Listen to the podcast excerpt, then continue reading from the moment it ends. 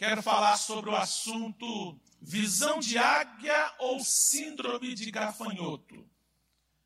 Amados, eu não fico muito preocupado com aquilo que eu vou pregar, porque eu tenho convicção de que Deus me mandou, Deus ordenou, Deus orientou, Deus determinou que pregasse sobre este assunto. Porém, eu estou bastante é, apreensivo por uma questão. Esta mensagem ela serve como uma, um quebra de paradigma de uma mudança que eu sinto que nós precisamos enfrentar, não só enquanto igreja, mas enquanto pessoa. São situações que estão internalizadas, ou seja, está dentro da gente. A gente pratica e às vezes não sabe por que agimos de tal maneira. Este assunto que eu vou tratar tem a ver com costume modo de pensar, modo de agir de uma pessoa ou de um grupo. Tem a ver com a parte cultural, que é um conjunto de conhecimentos que a gente carrega ao longo da vida, são hábitos, aquilo que fazemos cotidianamente e nem sabemos, às vezes, o motivo por que nós somos ou agimos daquela forma. Quem é que lembra quando eu falei de paradigma? E eu contei uma história de uma menina que, ao fritar um peixe, ela cortava o rabo do peixe e também a cabeça. Automaticamente, a adolescente fez isso. E a outra adolescente, conversando com ela, disse assim: por que é que ao fritar o peixe você corta a cabeça e o rabo do peixe. Ela não sei. Sempre foi assim, eu sempre aprendi assim. Ela foi até a mamãe, a mamãe também não sabia o porquê que a mamãe fazia isso, porque cortava a cabeça e o rabo do peixe. Eu sempre aprendi assim, eu sempre fiz assim. E vai, vai até a sua vovó e pede para ela, porque eu aprendi com a sua avó. Ao chegar na vovó, a vovó, eu também não sei porquê, eu sempre aprendi assim. A gente corta a cabeça e o rabo do peixe para poder. É, isso foi sempre assim. E quem me ensinou foi minha mãe, a sua bisavó está viva. Procure a sua bisavó e pergunte para ela, foi ela que me ensinou assim. A bisavó, já lá com seus quase 100 anos, mal podia falar, mas entendia direitinho, disse assim: minha bisneta Deixa eu te fazer uma pergunta primeiro, antes de dizer por que é que eu cortava o rabo do peixe e também a cabeça do peixe antes de fritá-lo. Você, a sua frigideira, ela cabe o peixe inteiro? Era assim, vovó. O peixe que eu estou fazendo cabe na minha frigideira inteira. Ah, então pode fritar inteiro. Eu cortava o rabo do peixe e a cabeça do peixe para poder caber. A minha frigideira era pequena e o peixe não estava, não cabia lá dentro. Era só isso. Ou seja, ela aprendeu que não era proibido fritar o peixe inteiro depois de limpo. Mas ela praticava algo que foi ensinado, algo que era normal, algo que era hábito, se tornou cultural, tornou-se costume, prática normal do povo, da família da pessoa. Então quero falar um pouquinho sobre isso, porque cultura, ela pode ser preservada, costume deve ser preservada. A Bíblia vai deixar bem claro na primeira carta aos Coríntios, capítulo 15, versículo 33, que as más conversações corrompe os bons costumes. Interessante que a Bíblia é tão linda que ela vai dizer que as, os bons costumes, os, os bons costumes não podem ser corrompidos. Mas também existem os maus, os defeituosos, os problemáticos. Um exemplo, infelizmente para muita gente, principalmente as pessoas sem Deus, Corrupção é algo cultural, é normal.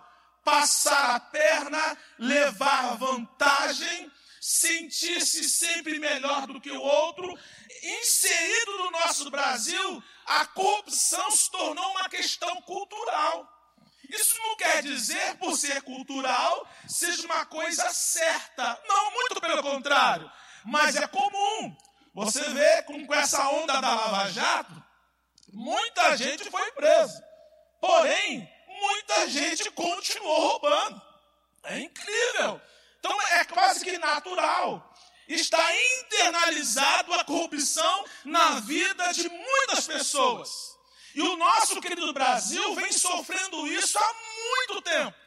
E a cultura, a mentalidade vem sendo inserido e às vezes nós não somos corruptos, mas as nossas práticas, as nossas ações ou a maneira de agirmos, de pensar, está sendo internalizado por uma questão de costume ou uma questão cultural. Isso é muito, muito sério. Quero ler dois textos, ou dois textos, para dar base à mensagem que quero trazer. Eu vou ler a NVI, e o primeiro texto, vá por gentileza, no livro do profeta Isaías, no capítulo 40. Assim que você achar o livro do, do nosso profeta Isaías, capítulo 40, você também deixa marcado e vai lá para Números, capítulo 13. São apenas duas referências para dar base ao tema que nós vamos desenvolver hoje aqui com os meus queridos irmãos. Fiquem atentos a cada detalhe. Se você puder anotar, anote. Se não puder anotar agora, ouça mais uma vez essa mensagem. Questione dentro da palavra o que eu estou falando. Se você for confrontado, como eu sou confrontado o tempo todo pelas mensagens que prego, não fique chateado, muito pelo contrário. Faça como os crentes de Bereia. O que eles faziam? Quando Paulo pregou lá para os crentes em Bereia, eles foram para a Bíblia. Eles foram verificar se realmente as coisas eram como Paulo tinha pregado e atestaram que Paulo tinha razão e eles estavam errados ou equivocados ou não tinham descoberto tais lições ricas que Paulo passara para eles. Isaías capítulo 40, versículo 29 ao 31 diz assim, na minha versão NVI: Ele fortalece ao cansado e dá grande vigor ao que está sem forças.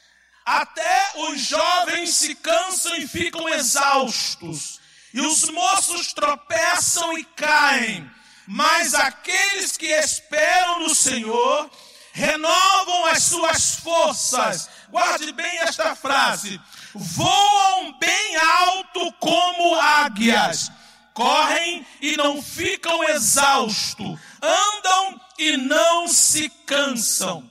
Sempre que você ler, antes de eu começar a pregar, esse capítulo 40 do profeta Isaías, entendam que Isaías está falando, está sendo usado por Deus por um povo desanimado, um povo triste, um povo cabisbaixo que vai enfrentar um grande desafio. Sabe aquele contexto que eu falei na outra mensagem? Que o povo está voltando do exílio da Babilônia, é o mesmo momento. O povo está voltando para a sua cidade, ele está voltando pobre, está voltando sofrido, está voltando ferido, está voltando machucado, está, está voltando magoado e sabe que a volta é alegre, mas os desafios que teriam que enfrentar não eram fáceis. Pense comigo, tem um povo voltando para a sua cidade, feliz porque está voltando, mas ao mesmo tempo sabe dos desafios que lá eles vão enfrentar. Se eles tiverem a mentalidade que os antepassados tiveram de mentalidade de gafanhoto, entendendo que não iam conseguir, a coisa ia ficar difícil. Porém, aqui Isaías vai dizer bem claro: os que esperam, os que confiam, os que têm certeza que Deus vai ajudar, eles correrão como águia, eles vão voar alto como águia, eles não vão se cansar, eles não vão ficar exaustos, vão andar e não vão se cansar. Então é uma palavra de ânimo, é uma palavra de incentivo, é uma palavra de motivação. Amém? Segundo texto, Números capítulo 13, por gentileza, versículo 33. Vimos também os gigantes, os descendentes de Enaque, diante de quem parecíamos gafanhotos, a nós e a eles. Algumas versões dizem assim: e éramos aos nossos olhos como gafanhoto, também éramos aos olhos deles. Agora, pastor, o que é isso aqui? Deixa eu contextualizar para ficar fácil na hora de eu pregar. Aqui nesse contexto de Números capítulo 13, é aquela passagem onde Josué, ali, desculpe, onde Moisés envia doze espias Moisés diz assim: Eu vou enviar vocês um príncipe de cada tribo, eram doze tribos. Então, líder de cada tribo, um príncipe, um nobre de cada tribo, fora escolhido para ir até a terra de Canaã e ali iriam espiar.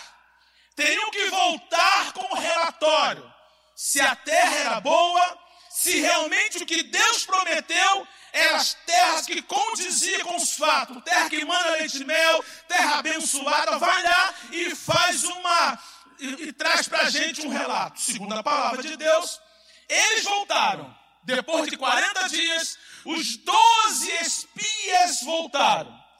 E 10 deles simplesmente inflamaram o povo, simplesmente desmotivaram o povo essa mensagem de Isaías de motivação não fora usado agora um tipo de mensagem como esta para o povo de Israel. Os dez líderes de dez tribos vai dizer o seguinte: olha, a terra é boa, realmente, lá mana leite e mel.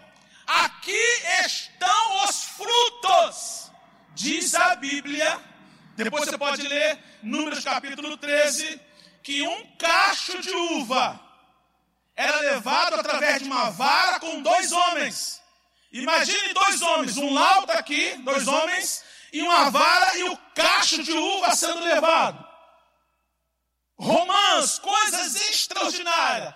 Então aqueles dez disseram o seguinte: realmente a terra boa, tudo que Deus falou tem lá, mas. Pronto. Entrou mais, já era. Eles são gigantes. Impossível de vencê-los. Eu me senti um gafanhoto diante deles. E quando eles olhavam para a gente, a gente percebia que eles estavam vendo gafanhotos. De repente, quando eu falo de gafanhoto, você está lembrando de uma nuvem de gafanhotos que estão vindo da Argentina que, se Deus quiser, não chegam no Brasil. Mas diferente da nuvem de gafanhoto, o gafanhoto é um animal medroso, indefeso, extremamente solitário. Eles só andam em nuvem, que é o coletivo de gafanhoto, quando eles estão com fome e querem atacar uma plantação. É só para isso. Eles se unem segundo os estudos cerca de 40 milhões de gafanhotos, uma nuvem de gafanhotos, estão destruindo plantações na Argentina. E se Deus quiser, não chega aqui. Mas o gafanhoto não é assim. Ele anda solitário, geralmente, e é fraco. Ele é símbolo, símbolo de baixa autoestima. O gafanhoto é símbolo de fraqueza, de pobreza, de coisa, de coisa é, sem valor. Essa é a questão que nós queremos falar aqui nesta noite. E eu já dou aqui um desafio. O que é que você quer para a sua vida, para o dia a dia? Ter uma visão de águia ou se enquadrar no síndrome do gafanhoto? Vocês ficam tristes comigo se eu disser que o brasileiro médio, o que, que é médio? Mediano. Se você tirar uma média do brasileiro, a média do brasileiro é ter a síndrome do gafanhoto pensar pequeno, achar que não pode. A grande maioria, e infelizmente, essa média está inserida dentro da igreja. Uma mentalidade tão pequena de sempre ver a impossibilidade como a realidade na sua vida é algo que está internalizado na grande maioria dos brasileiros. Eu estou falando como brasileiro que sou e amo. Pela misericórdia de Deus, eu já viajei 20 países. E eu não encontrei um país melhor do que o Brasil, em termos de povo abençoado, em termos de calor humano, em termos de lugares, o Brasil é eclético. Nós temos o frio no sul, nós temos praias lindas e quentes no Nordeste, temos a costa do Rio de Janeiro, que é chamada cidade maravilhosa, e muitos não têm noção da beleza do Rio. Temos metrópoles como o próprio São Paulo, Brasil, um, um, um, país continental, com dimensões continental, continentais. A gente sabe quem mora aqui sabe o quanto o brasileiro é abençoado. Mas é um país, me desculpe aqui usar uma palavra que foi colocada pelo presidente, mas não coloco por causa dele, não, mas, é, mas não é a palavra dele, ele repetiu-se várias vezes. Eu fui também em Israel. Olha, eu não coloquei na minha lista Israel, então não são 20, são 21 países. Olha só, Israel, quando eu cheguei em Israel, lá não tem nada. E eles são coisas extraordinárias. Eu fiquei assustado. Quando eu cheguei em Israel, pensei que ia encontrar tudo quebrado. Gente, uma cidade rica. Tinha a, antiga Jerusalém, a velha Jerusalém, mas você vai nas cidades riquíssimas, um povo abençoado, próspero. Você passa ali indo em direção da Jordânia e você vai ver um deserto transformado em pomar. Água em abundância. Você vê deserto, deserto, tudo seco. De repente, uma plantação assim, um pomar. Mas o que, que é isso? Eles simplesmente exportam terra e às vezes a terra vem, sai até do Brasil e levam para lá. Chegam lá, vão irrigar, uma riqueza extraordinária, mas um trabalho terrível. E eles não têm nada e são tremendos. E nós que temos muita coisa aqui, somos tão pouco. E a mentalidade é assim, até pouco tempo. Os nossos queridos católicos não podiam usar Bíblia. Os nossos queridos irmãos evangélicos eram proibidos de estudar no seminário, porque a letra mata. Talvez com a ânsia de segurar, de, de tolir ou de, de limitar o conhecimento do povo. Eu sempre falo aqui, podem me questionar, vejam na Bíblia se o que eu estou falando é assim. Existe uma mentalidade das pessoas que confiam em Deus. E existe uma outra mentalidade, que são as pessoas que ficam preocupadas com as circunstâncias. Enquanto Isaías desafiava, vocês vão voltar para a terra, vão passar dificuldades, mas os que esperam no Senhor renovarão as suas forças. Aí vem outro. Não, não tem jeito, porque a dificuldade é muito grande.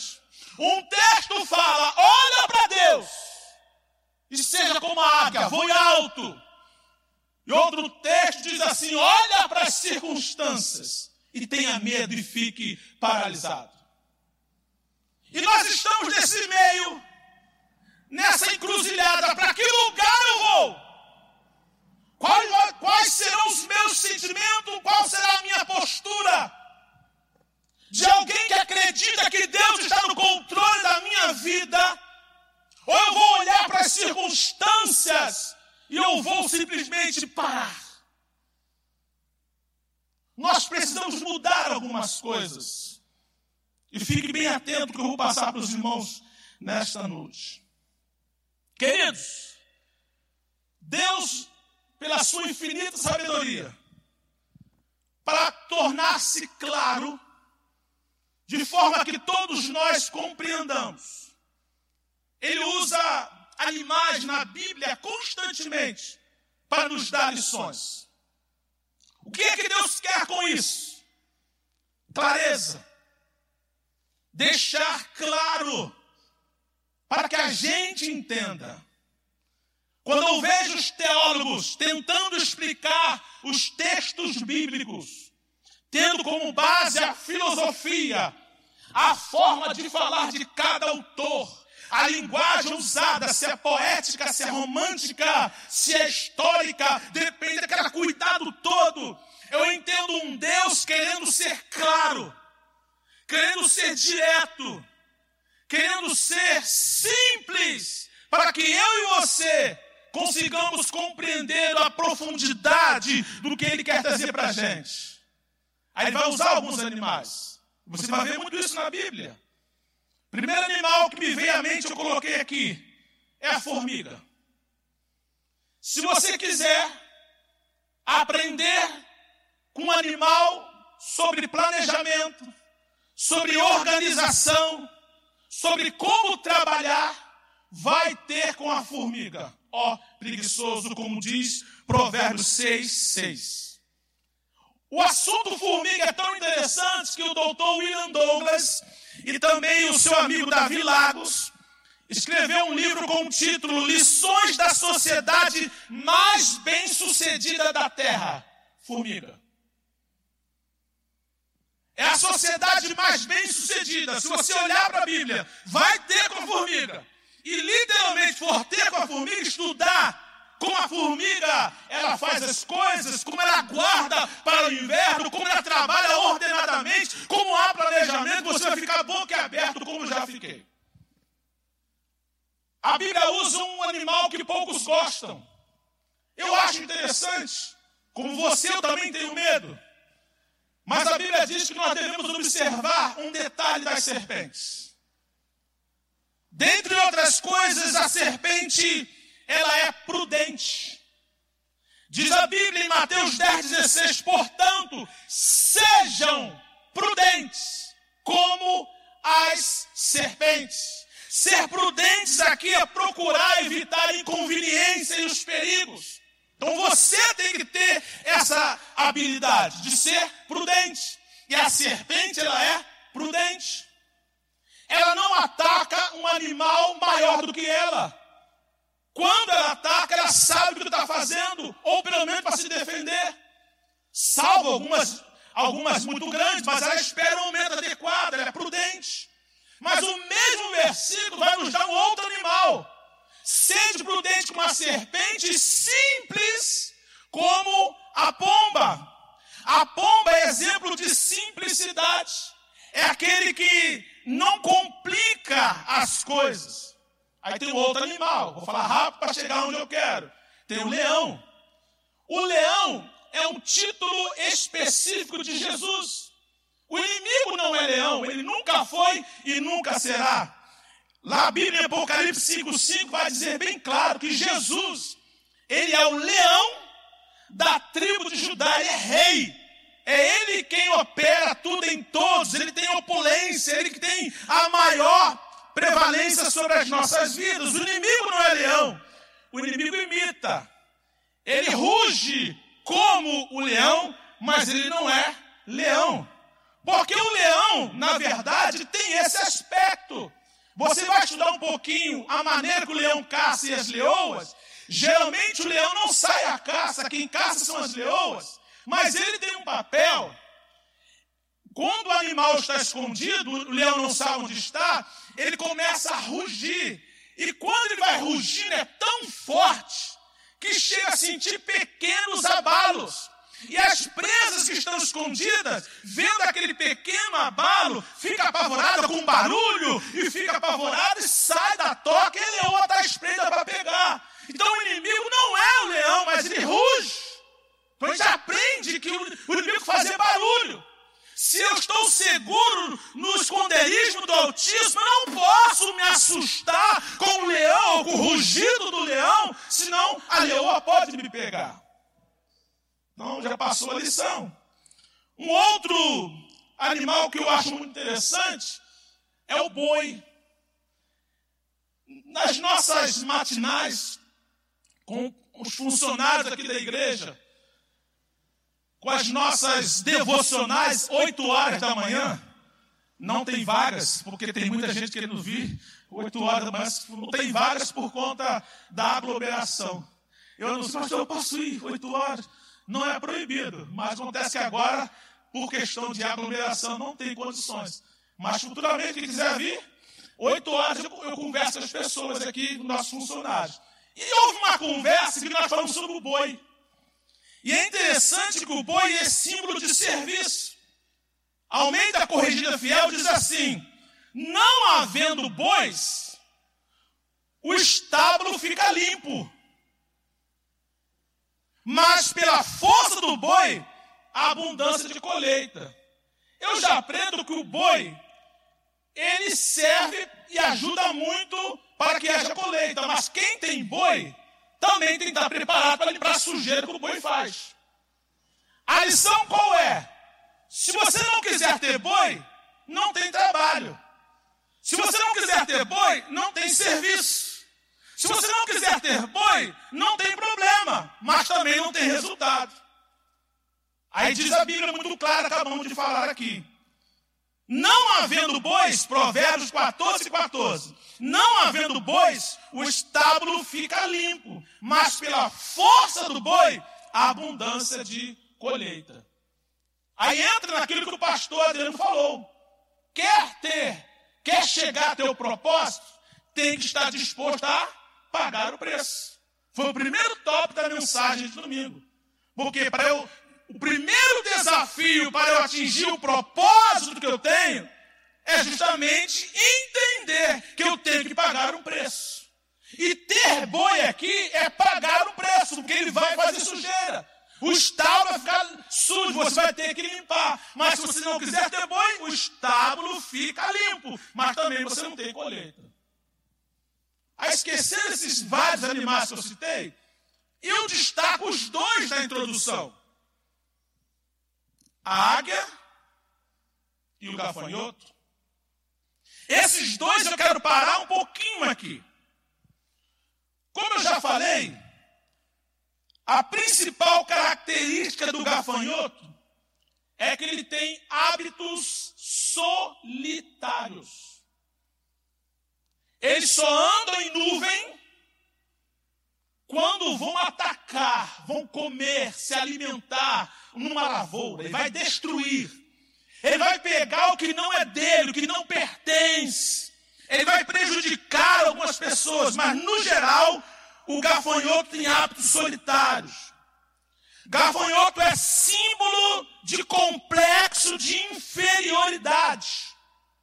O gafanhoto é símbolo de baixo ou baixa autoestima. Foi isso que aconteceu em Números 13, 33. Vimos também os gigantes, os descendentes de Enaque, diante de quem parecíamos gafanhoto a nós e a eles.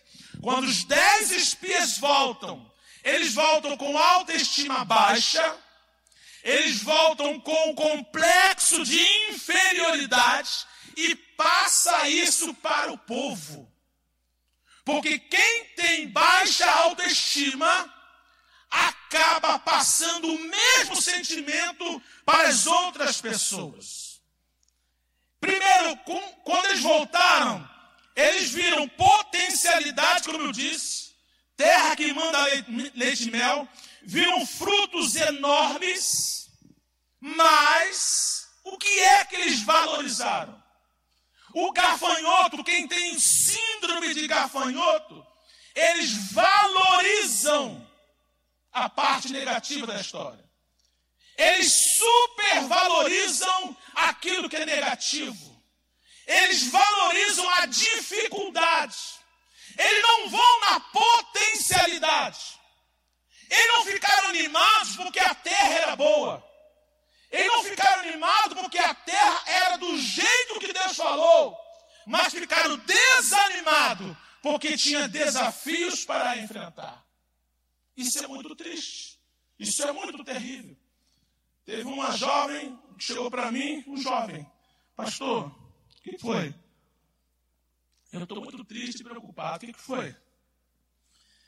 É que eu vou fazer um concurso e só tem quatro vagas. Eu falei, mesmo? Caramba, você quer quantas? Ele, Hã? Você quer quantas vagas? Não, pastor, eu só quero, é, só quero uma. Não, para mim você queria cinco, seis e só tem quatro. Se você quer uma vaga e tem quatro, por que você está triste? Que tal dizer assim: vou estudar, Deus vai me abençoar e uma dessas vagas é minha? Por que é que você olha logo para a dificuldade e não para o desafio que Deus falou que vai te abençoar? Eu dei uma palestra no Betel para os jovens e coloquei, não, não lembro o nome dele aqui, do delegado da Polícia Federal mais novo do Brasil. 22 anos de idade. É o delegado mais novo, delegado da Polícia Federal mais novo no Brasil. Aí o jovem falou assim: caramba, 22 anos? Sim. Mas sabe quando foi que ele começou a estudar? com 10.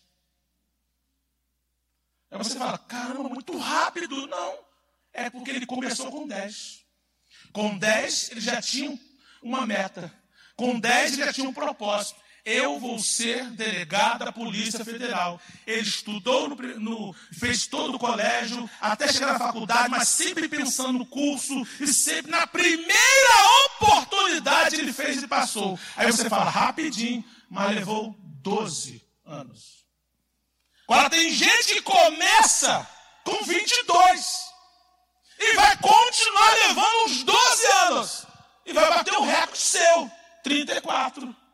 Mas se você esperar chegar aos 34 para pensar e começar a aceitar o desafio, quem sabe leva mais 12 anos, já dá o quê? 46? E assim vai. Não, meu sonho não adianta. Eu vou ser delegado da Polícia Federal. Já tem 50. Tudo bem, quando tiver 62, você chega lá.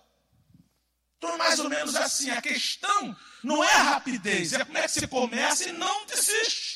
É o tipo de pensamento. Ou eu olho para os desafios, ou eu olho para um Deus que é capaz de me abençoar e eu vou passar por cima dos desafios. Por que é tão importante esse texto? A forma, a forma como nos vemos, com certeza será a forma que nós imaginamos que as pessoas estão nos vendo. Vou repetir a forma como nos vemos com certeza será a mesma que imaginamos que as pessoas estão nos vendo. Quem sabe alguém está olhando assim para o Romildo. Caramba, rapaz, esse cara é fera, estudioso. Ele pensa no que vai fazer, vai chegar longe. Está aqui só daqui, ó. Romildo vai chegar longe. É. Aí Romildo está lá. Eu sou fraco, eu não consigo, eu não posso. É a forma que ele está vendo. E a forma que eu estou vendo é outra. Mas a forma que ele vai imaginar que eu estou vendo é como ele está se vendo. Então, quando eu olho para alguém, eu vou olhar da forma como eu me vejo e não como ela está me vendo ou como ele está vivendo. Às vezes eu brinco com uma pessoa, não vou dizer o nome, Aí só para brincar eu fico mexendo. Aí você é muito estranha. Sou mesmo, pastor, sou mesmo. Você é muito esquisita. Sou mesmo, pastor, sou mesmo. Ah, você só misericórdia. É verdade, pastor. Desse jeito mesmo, pastor. Você é muito bonita. Ah, não sou não. Ué. Às vezes a gente tem essa noção, mas na verdade não importa como as pessoas estão nos vendo. Na verdade é como nós nos vemos e acabamos refletindo o que nós imaginamos que ele está vendo. Então o que, que o povo de Israel tinha, tinha noção? Eu me senti um gafanhoto. E quando eles olhavam para a gente, eles olhavam como nós fôssemos os gafanhotos. Como eu me vejo, eu vou imaginar que as pessoas estão me vendo. Agora, permitam-me voltar àquele assunto do Brasil. O Brasil tem um histórico de colonização e exploração. Por isso, a visão do brasileiro médio geralmente é muito limitada. Viaja aí para tu ver como as pessoas são. Dá um exemplo.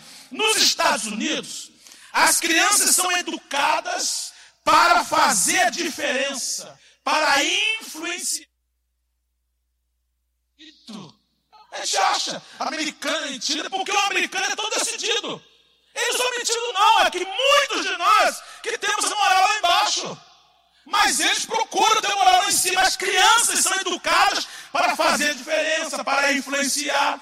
Elas crescem acreditando que tudo é possível. É o tal do sonho americano. Independente se alguém vai chegar lá ou não, eles têm essa ideia. É possível atingir o sonho americano. Isso virou algo natural.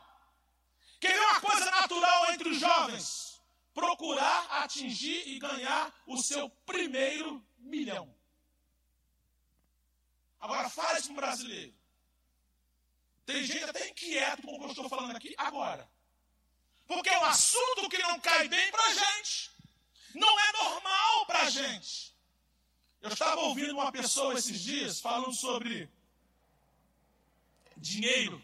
Não era evangélico, uma palestra para empresários. Ele falou assim: por que o, o pobre sempre fica mais pobre? O rico sempre fica mais rico e a classe média sempre está pagando dívidas.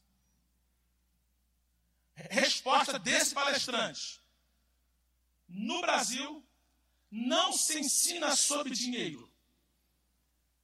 Nos lares, os pais não falam com os filhos sobre dinheiro. Não é normal. Se você fala para o seu filho sobre dinheiro na sua casa, você é normal. Você está fora, está acima da média. Parabéns para você. Mas para sentar e explicar como gastar, por que gastar, eu vejo mães fazendo o absurdo. Não tem onde cair morto, mas tem um celular iPhone de 6.500, 7 mil reais. Algo assim absurdo. Tem pai aí que fica dando uma chuteira de quase mil reais por filho. Tal Josiel. É um negócio assim, a gente faz um, ah, mas tem que dar, mas nem pensa. Uma vez, quando eu era pequeno, eu chamei o Jonathan e o assim, eu vou levar vocês no lixão. Você tem uma noção do que é dinheiro, o que, como é suado ganhar esse negócio. As nossas crianças não são educadas sobre dinheiro, ninguém fala, ou poucos falam. Na escola não se fala, em casa não se fala. Se falar na igreja, o pastor está de olho no céu. Os americanos não são melhores do que os brasileiros. Apenas aprenderam a pensar diferente. O brasileiro, quando fala alguma coisa para sua família, ele ouve: cuidado, você é muito sonhador. Ponha o pé no chão. E se não dá certo? Não sei não, cuidado. Irmãos, quando eu disse que ia comprar 11 terrenos. Foi automático. Falei com meu pai, meu, pai, meu pai disse assim: tá maluco? Automático. Falei, pai, trouxe ali naquele portão, olhei para cá, tinha um campinho para jogar a bola aqui, e 11 terrenos. Falei, pai, nós vamos comprar esses 11. Já fiz negócio, só falta pagar. Foi automático. Tá maluco, meu filho? Tá ouvindo, meu pai? Calma, pai, vou explicar. Logo em seguida, entrou o homem de Deus e disse assim: Vou orar por você. Pronto, é só o que eu queria. Mas é normal olhar para o desafio e entender que o brasileiro é assim, queridos. Agora, para pensar, pensa comigo, uma coisa muito importante que eu estou estudando. E eu quero que você estude também. A diferença entre pensamento católico e pensamento protestante. Se você tiver curiosidade, procure bons livros. E eu vou indicar um. 50 tons para o sucesso. E questione o que está sendo feito ali. Use para estudar. Não é para acreditar que o autor está falando, não. J.G. Dicton, um negócio assim. Não precisa botar aqui, não, tá tranquilo. Só leia. E depois você vai julgar, vai é, analisar se é correto ou não e vai pesquisar. É só como pesquisa, não é livro como Bíblia, não. Bíblia você não questiona, mas livro dos outros você tem que questionar. Mas vai olhar lá. Aí você vai ver um pouquinho sobre pensamento católico e pensamento protestante. A tradição do catolicismo valoriza a pobreza como prova de santidade e humildade. Esta é a visão católica. E quando eu falo católico, não falo só dos católicos agora, não. A palavra católico significa universal. Nós também fazemos parte do cristianismo que se tornou católico. E a mentalidade daquela igreja ali é que a humildade e a santidade estavam ligadas com a pobreza. Tudo bem que os antigos cardeais e bispos da época da Inquisição, uma série de situações que é só você estudar que está lá, onde se cobrava muita indulgência. E, queridos, eles ficavam ricos, vendiam até propriedade no céu, mas o pobre cada vez mais pobre, isso foi implantado no povo que a humildade, a santidade está atrelada à pobreza. Agora, vai estudar a visão protestante e o judaísmo. Tanto o protestantismo como o judaísmo aprenderam na palavra de Deus que se somos um povo que segue o Deus vivo, temos a obrigação de mostrar com a nossa vida a grandeza do nosso Deus. Agora, pasmem. Brasileiro, pensamento católico. Americano, pensamento protestante. Brasileiro, tem muito mais protestante do que antigamente, mas a visão continua católica. Estados Unidos tem muito menos protestante do que antigamente, mas a visão continua protestante. Ou seja, lá os Estados Unidos continuam com a visão, é cultural, é normal. Irmãos, deixa eu falar, ser sincero com você, eu tenho provas no dia a dia. Eu falei aqui no domingo. Eu comprei um carro, um Honda Civic. Pensa num carro bonito. Ele já tinha 10 anos quando eu comprei, mas estava bem pintadinho, bonito. A W cismou que eu pediu que eu colocasse uma Penélope charmosa no carro, rosinha. Isso destacava o carro, chamava atenção. Sabe isso, Jesus?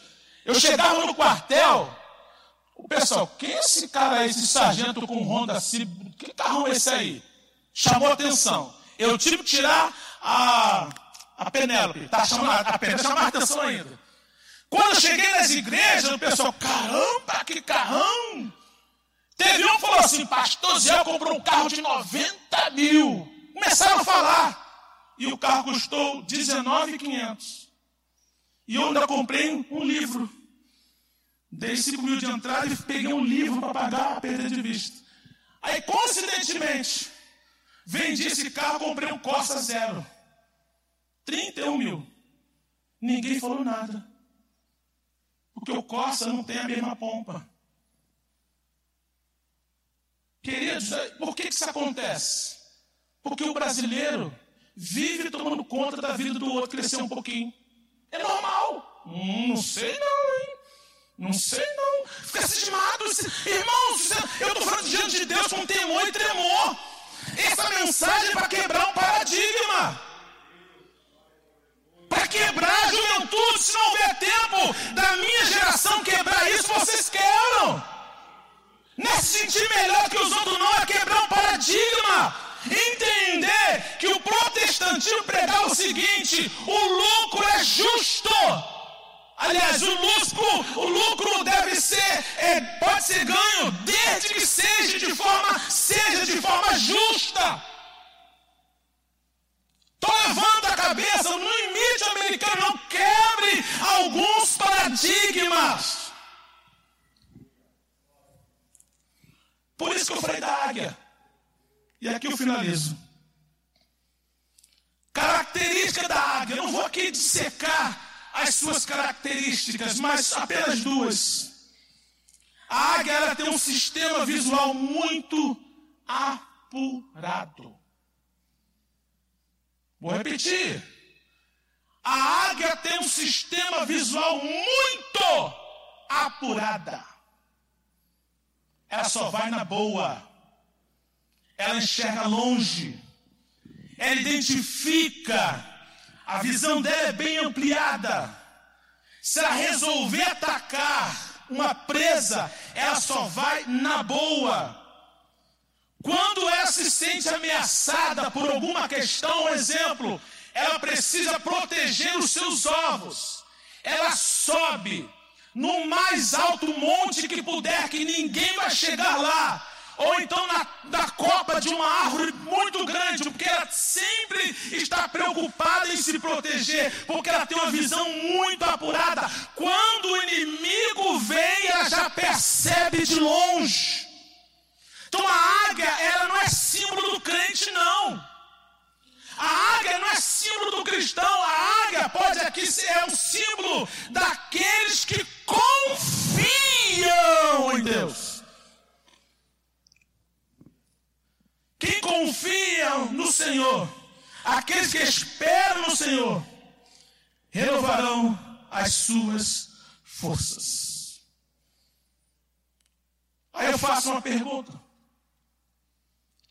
vai adiantar alguma coisa? O que eu estou falando aqui hoje? Ou você simplesmente vai ouvir e vai dizer assim: Isso não é para mim. Para mim não tem mais jeito. Talvez não tenha para você, mas tenha para o seu filho, tenha para o seu neto. É hora de despertarmos e acreditarmos que Deus vai fazer algo extraordinário.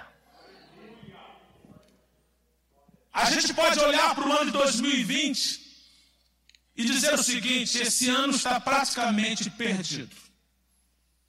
Já estamos no segundo semestre. Esta visão de gafanhoto. Esse ano não deu para fazer nada. Enfrentamos muitas dificuldades. Isso é visão de gafanhoto. Perdemos muitos amigos. Aí fica triste porque muitos foram embora. vou dizer uma coisa para você: dói. Dói Pessoas que nós nem imaginávamos partir para o Senhor, mas que tristeza, que coisa horrível. Quando eu lembro, vem uma dor. Mas o que é que eu faço? Isso vai me fazer parar?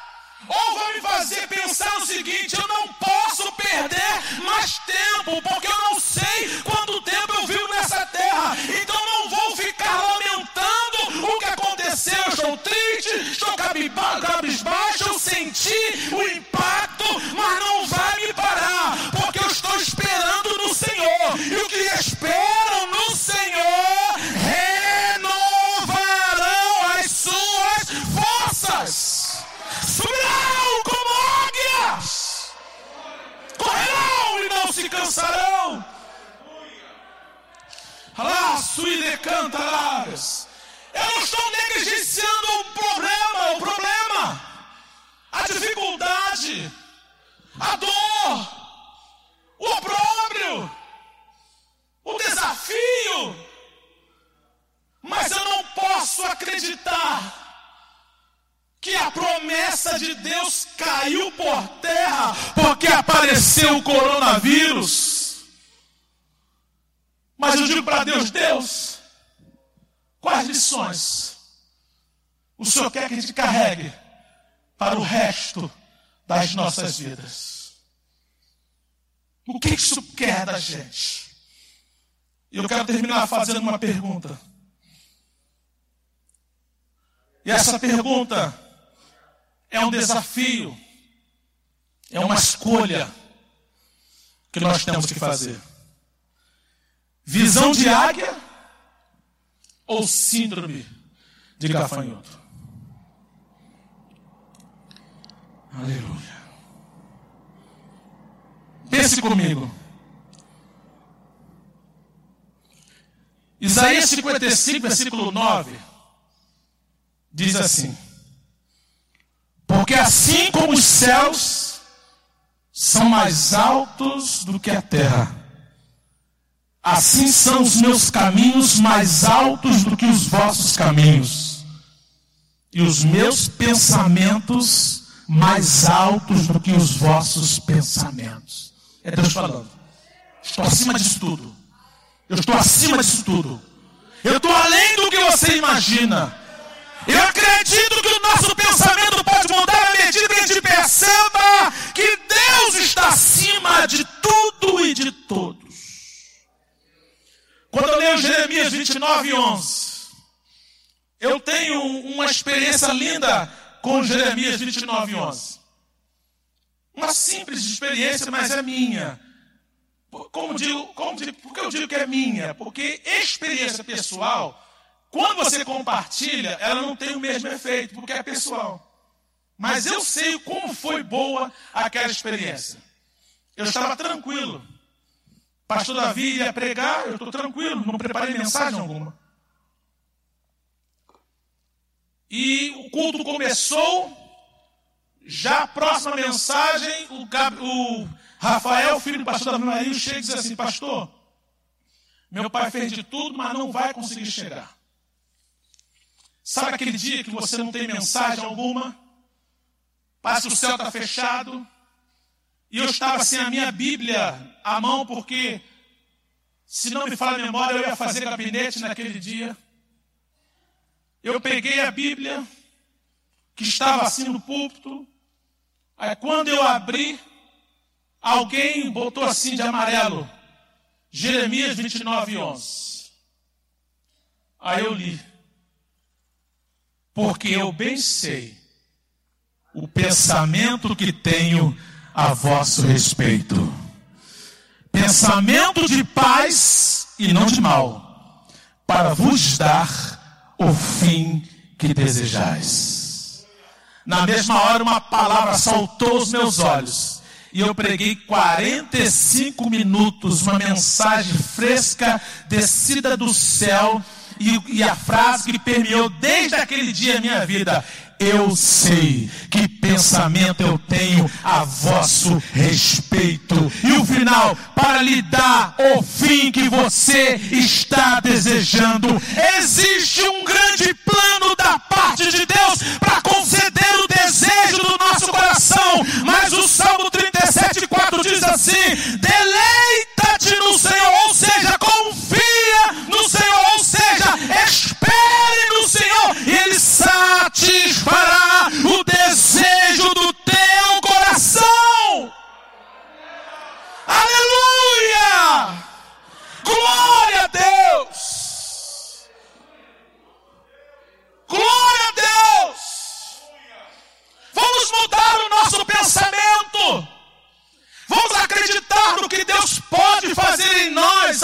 através de nós e por nós. Oh, aleluia!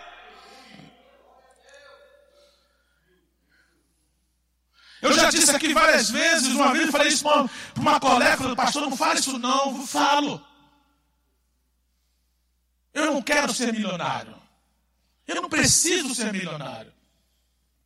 Não preciso disso. também não quero ser pobre nada, não. Mas uma coisa eu quero: aprender a lidar com milhões, sem me corromper. Imagina você lidando com igrejas em tudo quanto é lugar, inclusive em sete países, como Deus tem nos falado, e não se corromper. Porque o dinheiro, ele é um excelente servo e um péssimo senhor. O dinheiro tem que prestar continência para mim, não o contrário. Porque nós não dependemos de dinheiro, nós dependemos de Deus. E é Deus que muda a nossa mentalidade, até mesmo para lidar com dinheiro, para lidar com riqueza, lidar com qualquer coisa, e até mesmo com um momento de pobreza. Paulo diz assim: Eu sei passar abundância e sei passar necessidade, tudo posso naquele que me fortalece. Por que, que tudo tem que ser pobreza? Por que, que tudo tem que ser mesquinheza? Eu posso, eu passo sofrimento. Não, eu posso qualquer coisa, inclusive não ser contaminado com o maior desejo desse mundo sem Deus, que é a corrupção, a ganância, o dinheiro e a soberba. Longe de nós tudo isso. Mas a pergunta que faço é o seguinte: visão de águia ou síndrome de gafanhoto? Você pode aplaudir o Senhor? Fique de pé, por gentileza.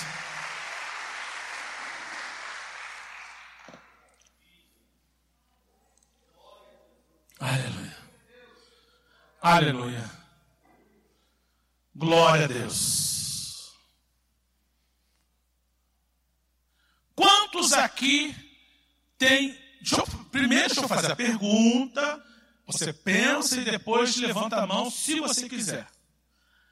Quantos aqui tem um sonho, tem um objetivo, tem um propósito de vida? Olha só, se você está em dúvida, eu tenho um montão. Pode ser que você não tenha nenhum. Se você não souber falar rápido, é porque você não sabe. Não tem, então. E outra coisa. Eu aprendi com aquele gato esquisito daquele filme Alice, o País das Maravilhas, uma lição muito legal. A Alice, eu já falei isso aqui, ela chega para o gato, ela vê uma seta para cá, seta para lá, seta para cá, até para cima. Tudo quanto é seta. Para onde eu vou? Aí o gatinho para lá e para cá. Para onde você quer ir? lugar que você quer ir? Ela, não sei. Não sabe? Para quem não sabe aonde quer ir, qualquer lugar serve. Então, para que, que eu vou dar uma direção para você se você não sabe para onde quer ir? Qualquer lugar serve. Então, qual é o que é? Qual é o propósito, o sonho. Quem é que tem um propósito, um sonho? Levante a mão. Agora deixa eu fazer uma outra pergunta. Essa não precisa levantar a mão, não. O que é que você está fazendo agora para que este sonho aconteça? Porque o sonho é muito bom. Mas ele fica no campo da aspiração, do desejo, de querer. Mas quando você está fazendo alguma coisa, você está obedecendo etapas para chegar lá. O que você está fazendo agora? Não sei se as pessoas têm com delegado do federal. Eu ia todo dia com um garoto, mora aqui em Queimados. Ele tem 22 anos. Eu falei assim: o que você quer ser na vida? Ele era marujo, ainda é? Pastor, eu quero ser delegado. Eu falei, o que você está fazendo agora para ser um delegado? Ele.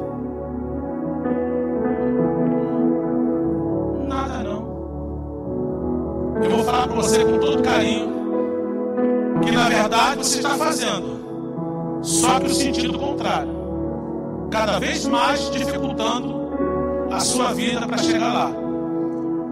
Você tem 22 anos,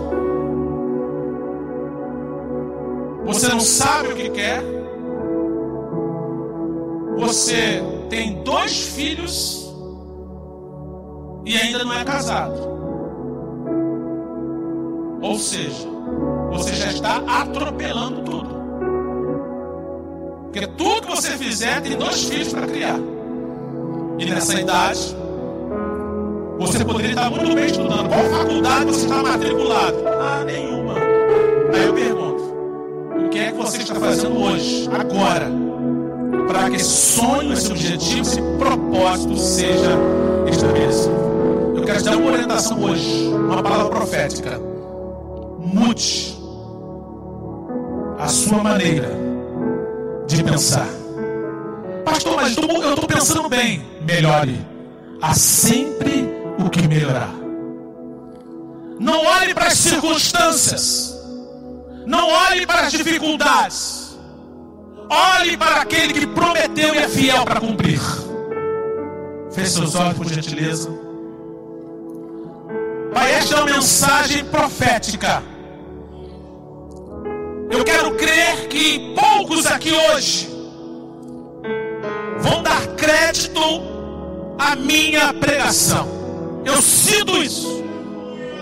Porque dar crédito é praticar, é questionar, é analisar, é verificar se realmente as coisas são assim. É debulhar, é ruminar, é buscar conhecimento para um assunto que foi tratado e questionar o texto para aprender mais lições que nós tenhamos a visão de Isaías. Uma palavra profética vinda da tua parte, dizendo os que esperam, os que confiam. Aqueles que confiam no Senhor serão como águias, voam alto. Mas aqueles que olham para as circunstâncias são aquelas pessoas que vão olhar para as dificuldades, para os desafios, vai colocar, ah, é, Deus falou e é verdade, mas não, não, não, não. Tira mais da nossa vida, Senhor. Que fiquemos com a palavra. Os que esperam no Senhor renovarão as suas forças. Te dou um minuto para pensar, para analisar e guardar uma frase desta mensagem.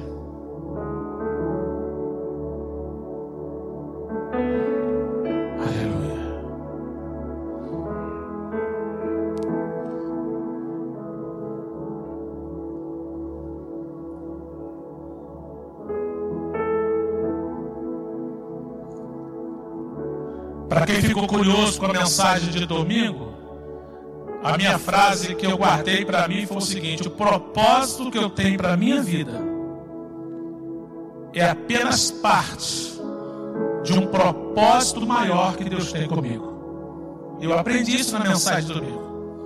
O propósito que eu tenho para minha vida é apenas uma parte do grande propósito de Deus para minha vida. Porque as mulheres fizeram elas fizeram de tudo para ungir o corpo de Jesus.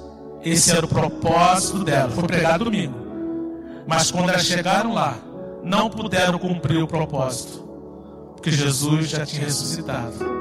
Mas ao ressuscitar, Jesus cumpriu o propósito ainda maior. Elas foram abençoadas pelo próprio Jesus. O plano que Deus tem para minha vida e o propósito